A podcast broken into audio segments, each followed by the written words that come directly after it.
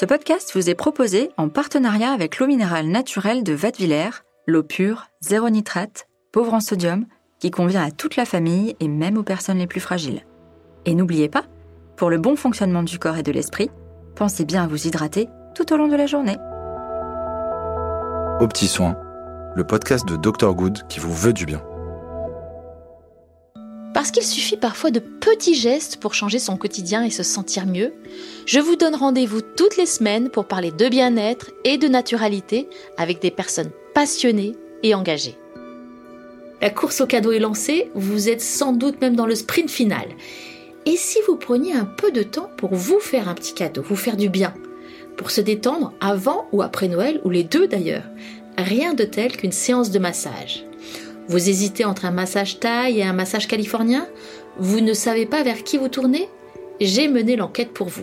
Tout d'abord, je me suis dit que le mieux c'était de tester. Je suis donc allée au centre de soins Royal Thai à Versailles. C'est One, formé au temple Vatpo de Bangkok, qui s'est occupé de moi. J'ai opté pour un massage aux huiles essentielles. Et vous allez voir, c'est une magicienne qui vous donne l'impression d'avoir huit mains. Puis j'ai interrogé Alain Granger, expert en massage et relaxation aquatique, membre de la Fédération française des massages bien-être. Il vous dira tout, même sur des massages plus rares comme le lemniscat. Je vous laisse découvrir.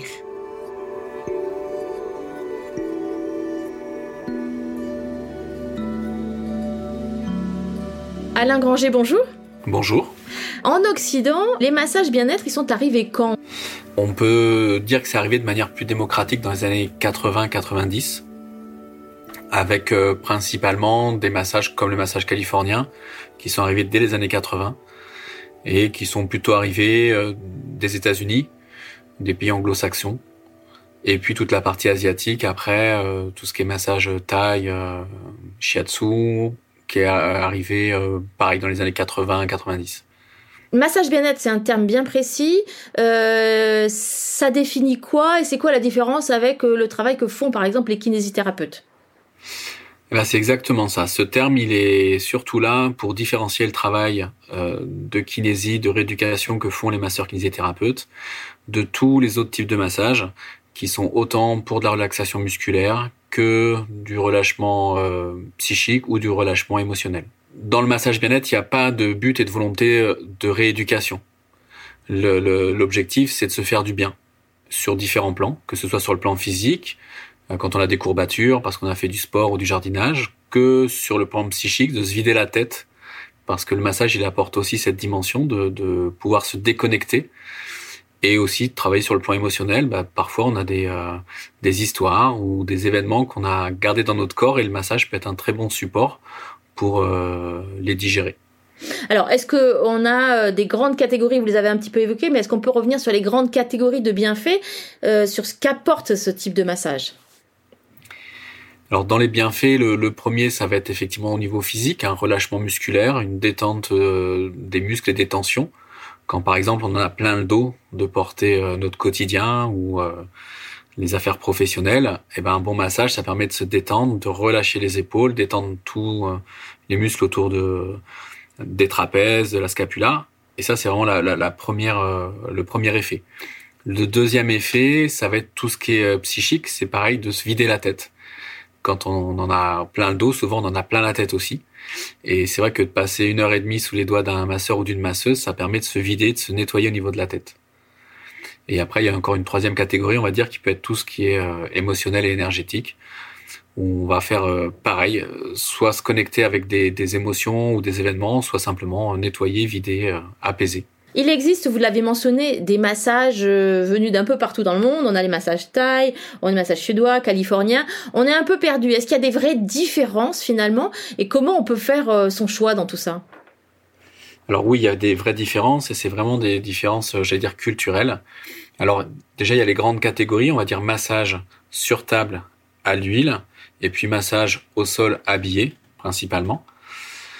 Dans ces catégories, on va avoir des massages qui vont être plus occidentaux, avec un toucher qui peut être plus doux, plus contenant, et puis des massages donc plutôt type asiatique, avec un toucher qu'on pourrait dire un peu plus yang. Euh, ça veut dire peut-être un peu plus euh, dur ou un peu plus vitalisant. Mais encore une fois, c'est des grandes tendances puisque dans toutes ces philosophies, on a, on a toutes les polarités. C'est-à-dire qu'on peut avoir un massage au sol habillé qui soit très doux et très profond, comme un massage sur table à l'huile qui va être euh, un peu plus ample, donc plus dynamique, plus vital. Je m'installe? Oui. Massage au vin, ça enlève les nerfs. Euh, S'il y a un petit peu les petites nerfs dans, les, dans le dos, on un petit peu enlève de, pour détendre bien, surtout les jambes. Les jambes, s'il y a les, les comment je dis, les veines, il est un petit peu bouché, on traîne avec les doigts pour enlever les tensions dans les, les jambes. Et qu'est-ce que vous utilisez comme huile? Les vins jojoba. Oui. Ok. Vin jojoba, il est doux, le- ça sent pas, et les qualités est très bien. Ok. Mm. On y va? Je me mets sur le dos ou sur le... Sur le ventre. sur le vous ventre. Ok.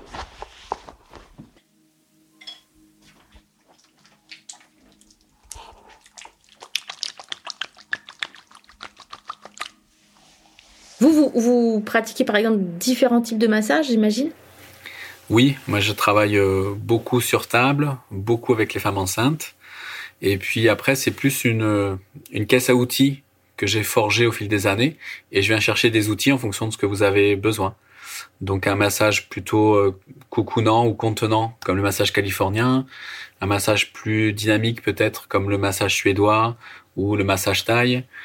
Un massage euh, plus holistique, comme euh, le massage lemniscat. Alors lemniscat, c'est symbole de 8, symbole d'infini qu'on retrouve partout en fait. Et le massage se fait tout autour de ce mouvement en 8 qui est décliné tout autour du massage et tout autour des, des segments corporels. Dans un 8, on va avoir des actions musculaires différentes. On va d'un côté raccourcir les muscles, les mobiliser, les étirer dans ce mouvement de 8. Et puis ça fait appel après à une vision plus holistique de tout ce qui est énergétique, des différentes euh, polarités, de connecter, de reconnecter ces différentes polarités. Et on peut masser toutes les parties du corps?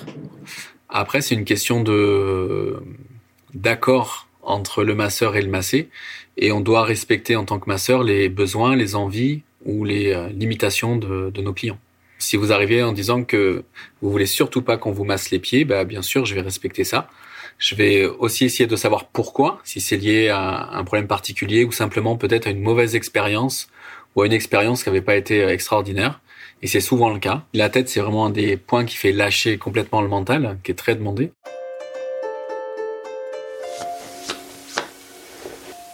La plante des pieds, c'est hyper agréable. Mhm. Ça détend plus. Ce qui est bien aussi, c'est qu'il y a des endroits où on ne touche jamais notre partie, cette partie du corps. Oui. Euh, vous touchez euh, la plante des pieds, tout ça. Moi, je ne vais pas avoir.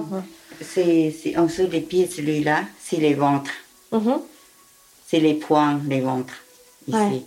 C'est les femmes enceintes ou. Là. Les femmes enceintes, on ne sait pas trop appuyer ici. Mm. Mm. Mais c'est agréable de sentir toutes les parties de son corps, en fait, de, de- de prendre conscience de tout, de tout, quoi. La pointe des pieds jusqu'à jusqu'à la racine du cou. À la fin, après massage la tête, les gens ils dorment.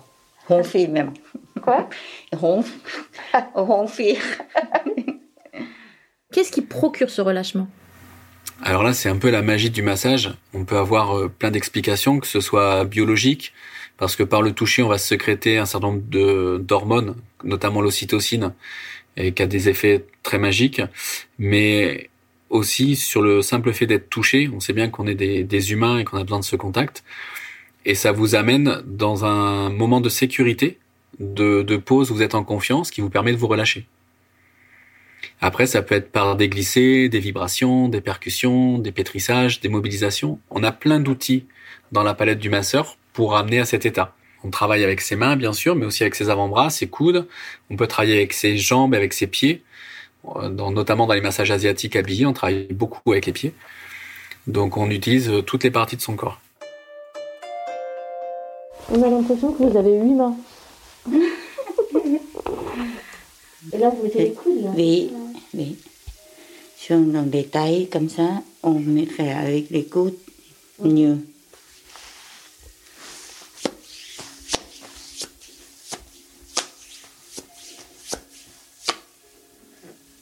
Là, vous montez dessus carrément. Oui. Oui, c'est ça, c'est pas que masser, c'est appuyer à Appuyer avant, avant massage. Oh, toutes les massages, on appuyait avant. D'accord. Oui. Faites comme des espèces de vagues en fait. Oui. Un massage qui fait mal à certains moments, est-ce que c'est normal ou est-ce que c'est euh, un clignotant qui s'allume? Alors ça, c'est la grande question. Ça va dépendre un peu de, de votre philosophie. Oui et non. Ça peut être normal à des endroits qui aient des points qui soient sensibles, voire limite douloureux. Mais l'idée du travail dans le massage, c'est de ne pas vraiment aller dépasser ce seuil de, de sensation pour que ce soit douloureux, qui peuvent être liés à des toxines accumulées, à des tensions à certains endroits. Et en même temps, il y a des techniques aussi qui travaillent beaucoup plus en douceur et qui travaillent de façon à pas aller dans ces zones euh, de sensibilité ou d'inconfort. Après, ça dépend des philosophies. Les philosophies euh, asiatiques sont peut-être un peu plus yang, comme je vous disais, donc vont plus rechercher ces sensations de douleur. Mais encore une fois, le, le masseur et la masseuse qui donnent le, ce, ce soin peuvent vraiment adapter en fonction de vos envies. Et c'est pas nécessaire c'est c'est pas une obligation d'aller chercher euh, ce, ce niveau de sensation qui soit douloureux. C'est une limite qu'il faut pas dépasser et en même temps ça peut être parfois nécessaire ou recherché par certains clients puisqu'ils ont envie de sentir ça dans leur corps. C'est ce petit truc, cette petite douleur qui fait du bien.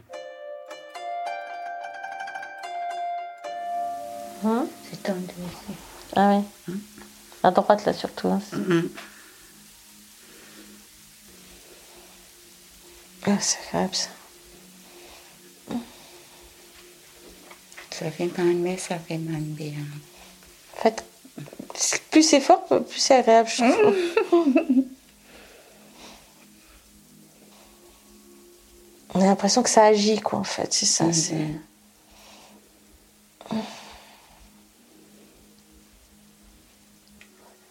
La sensation de chaleur est agréable aussi.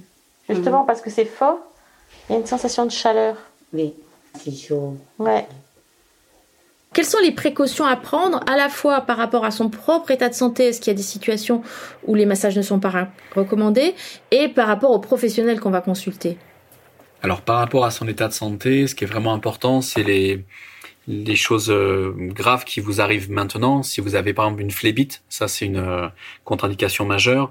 Si vous vous êtes blessé, c'est une fracture, euh, une brûlure importante, bah, bien sûr vous n'allez pas vous faire masser.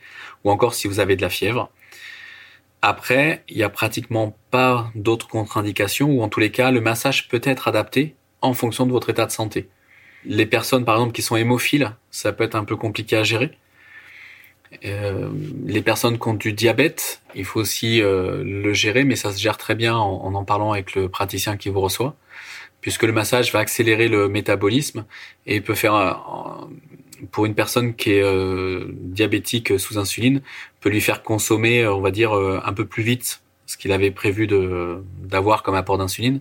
Et en termes de professionnels qu'on peut consulter, qu'est-ce qui... à quoi il faut être attentif?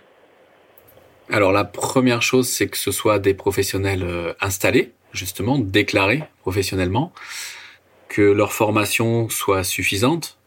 Donc là, moi, je vous engage à, à vous informer auprès de fédérations qui forment au massage, comme la Fédération française de massage bien-être ou encore le label France Massage, qui euh, répertorie donc des masseurs qui ont un niveau de compétence suffisant et qui sont installés de manière professionnelle avec une assurance professionnelle et une déclaration d'activité. Est-ce que l'automassage, c'est possible ou pas? Bien sûr, et c'est même une tradition dans certaines philosophies, et c'est très conseillé, que ce soit euh, pour se détendre, par exemple, les trapèzes, les épaules, euh, les bras, euh, comme aussi pour, j'allais dire, regarder un peu son corps, avoir un état de son corps. L'automassage est vraiment une clé pour se faire du bien. Vous pouvez nous en donner un petit euh, Comment on fait Comment on procède? Est-ce que vous pouvez nous expliquer? Alors un petit automassage de base, on, va amener sa main droite par exemple sur son trapèze gauche, et puis avec sa main, on va euh, la main complètement à plat sur le trapèze, on va venir euh, essorer le trapèze comme si on avait une grosse éponge dans la main qu'on voulait essorer, et on va partir du cou en allant vers les épaules, puis on va descendre sur les bras en faisant ce mouvement de pompage, de nettoyage, et on va aller jusqu'au bout des bras, jusqu'au bout des doigts. Voilà, on, répète ça trois, quatre fois sur un côté, puis trois, quatre fois sur l'autre. On sent la chaleur de la main, on sent les fibres, les muscles qui peuvent être tendus, et puis le fait de faire ce pompage, et ben on sent que ça relâche et ça se détend.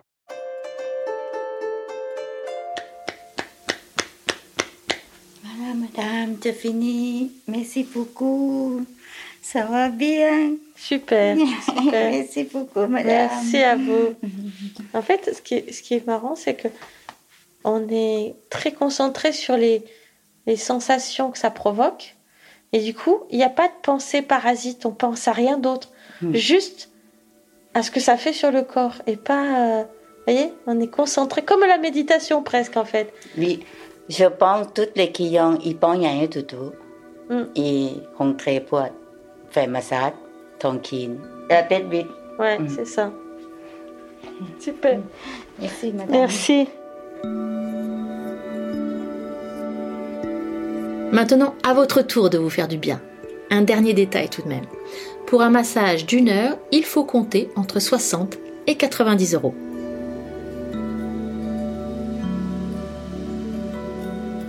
C'était Au Petit Soin, le podcast de Dr Good qui vous veut du bien. Ce podcast vous a été proposé avec l'eau minérale naturelle de Vadevillers, une marque engagée 100% neutre en carbone. Retrouvez toutes nos actions durables sur notre site vadevillers.com.